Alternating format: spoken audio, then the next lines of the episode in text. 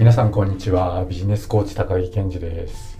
今日もポッドキャストを聞いていただいてありがとうございます。僕はビジネスコーチングを通じてたくさんの方の副業とか起業のお手伝いをしてきました。会社員の方が副業について考える時はほとんどの場合ご自身の人生を見直している時とリンクしています。だから人生の目的とか今後のキャリア設計とか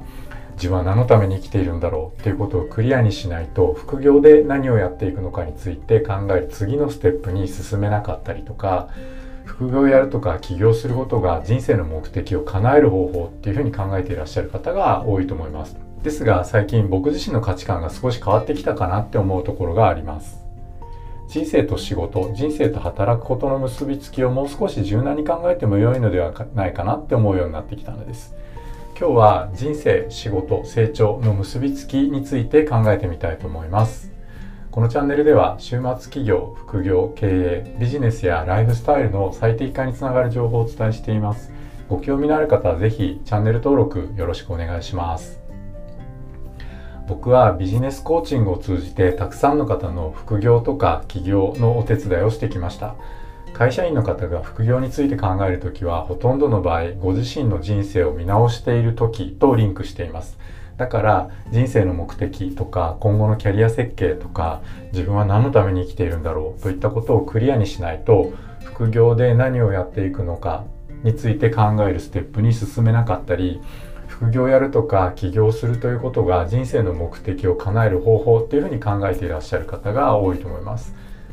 はじめに今日のまとめです。もしあなたがビジネスイコール人生とかビジネスイコール成長とか人生イコール成長のような思い込みを強く持ちすぎることで次の一歩が踏み出せなくなっているのであれば副業の本来の良さであるリスクが少ないというところを思い出していただいて小さな勇気小さな行動を起こしていただけたらっていうふうに思います。副業を始めたいと考えている方とお話をしていると多くの方はご自身の人生を見直している時とリンクしています。だから人生の目的とか今後のキャリア設計とか自分は何のために生きてるんだろうっていったことをクリアにしないと副業で何をやっていくのかについて考えるステップに進めなかったり副業やるとか起業することが人生の目的を叶える方法って考えていらっしゃる方が多いと思います。僕自身も働くことで自分の成長欲求を叶えたいという意識はすごく強い方なのでこれまでの人生でも仕事を選ぶ時とか仕事を変える時が人生の転機になることが多かったように感じます。仕事と人生という視点での一番最初の僕の転機は学生時代のアルバイトでした。そのアルバイトとは某有名テーマパークの巡査員になったことなんですがこの仕事で自分が一生懸命働くことで目の前の方たちが笑顔になったりとかありがとうって言っていただける経験をたくさんしました。この経験が僕の働くということへの原体験になったんですね。2回目の転機はやはり就職でしょうか。バブル時代の大学生だったので就活は売り手市場で大学の同級生たちは積極的な就職活動をして大手企業に結構どんどん入っていきました。僕はそういった友達とは違ってこの就職活動の時に自分自身としっかり向き合うこととか自分の人生についてしっかり考えることをしませんでした。友人に誘われて大学の卒業研究をやりに行っていた学校の外の研究所の部長さんの紹介である企業に入ったんですがこれがやりたいとかこんな働き方がしたいといったことを真剣に考えた結果の就職ではありませんでした。でそんな風にして入った会社ではありましたが結局22年間お世話になりました。とはいえというかやっぱりというか就職の時に自分と向き合わなかったツケとでも言いましょうか。就職をしてから副業でコーチングを始めるまでの20年くらいの間キャリア人生成長自己実現については折に触れて悩むことになります。3回目はもちろん副業でコーチングを始めた時です。自分のやりたいと思うことが自分の仕事になった瞬間ですね、ま、そういう意味で僕は働くことと人生をすごく強く結びつける思い込みをやっぱり持っているんだと思います。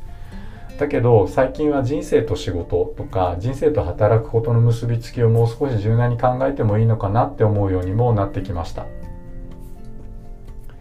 ここ最近は梅雨らしい天気が続いていますが昨日の朝も8時半のコーチングセッションに合わせて家を出たら雨が降っていました。今週は月曜日火曜日と2日連続で電車通勤をしたんですが昨日は月曜日よりも電車が混んでいたみたいです。感覚的には3割増しぐらいでしょうか。月曜日在宅勤務にした人が火曜日には出勤したのでしょうね。結構日によって電車の混み具合って違いがあるんだなっていうのを体感しました。僕は会社員時代に嫌いだったことがいくつかあって満員電車に乗るっていうのも会社員時代に嫌いだったことの一つです。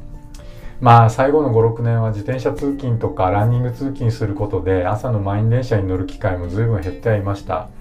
今お話しした自転車通勤とかランニング通勤みたいに僕は自由度の高い環境とか自分でやりやすい環境を作って物事を進めていくのがとっても好きなので今みたいなテレワークとか在宅勤務が自分がサラリーマンの時にできるようにもしなっていたら自分の裁量で仕事の環境づくりができるので働くのが快適になっちゃって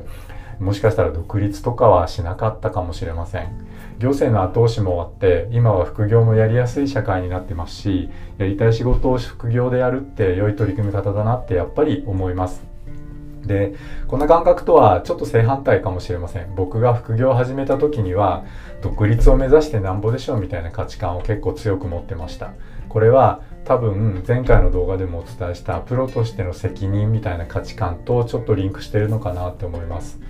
当時の僕の思い込みで独立してるとか独立を目指してる人が本気の人で独立を目指していないとかずっと副業でいいと思ってる人は本気じゃないみたいな思い込みがあったんだと思います。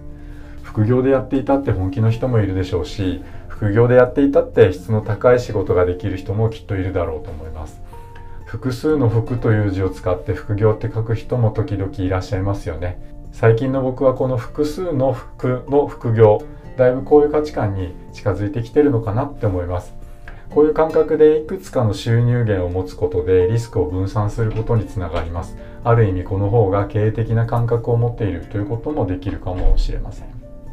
もちろん僕自身は自分のビジネスを通じて自分自身を成長させたりそのことが自分自身の人生の目的であるような人生を送りたいとは今でも思っています。ですが先ほどお伝えした独立する人イコール本気とかレベルが高いが必ずしも正しくないのと同じように僕みたいにビジネスイコール人生とかビジネスイコール成長とか人生イコール成長のような思い込みをもしあなたが強く持ちすぎちゃうことで副業の最初の一歩がなかなか踏み出せなくなってしまうのだったらもっと力を抜いてまずはやってみようと思えるような意識の変換をした方が良いのかもしれないなって最近は思ってるんです。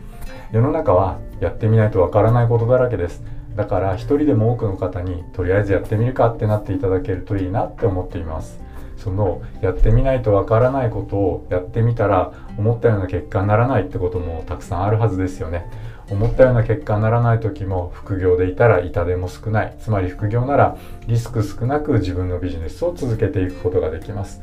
そこが副業の良さの一つですよね。それでは今日のまとめです。もしあなたがビジネスイコール人生とかビジネスイコール成長とか人生イコール成長のような思い込みを強く持ちすぎることで次の一歩が踏み出せなくなっているのであれば副業の本来の良さであるリスクが少ないというところを思い出していただいて小さな勇気小さな行動を起こしていただけたらって思います今日の動画が面白かった役に立ったと思う方は是非チャンネル登録よろしくお願いします皆さん正しい手洗いマスクの着用2メートルのソーシャルディスタンスを保ってニューノーマルなライフスタイルを楽しんでいきましょう。それでは今日はここまでにしたいと思います。今日もポッドキャストを最後まで聞いていただいてありがとうございました。バイバーイ。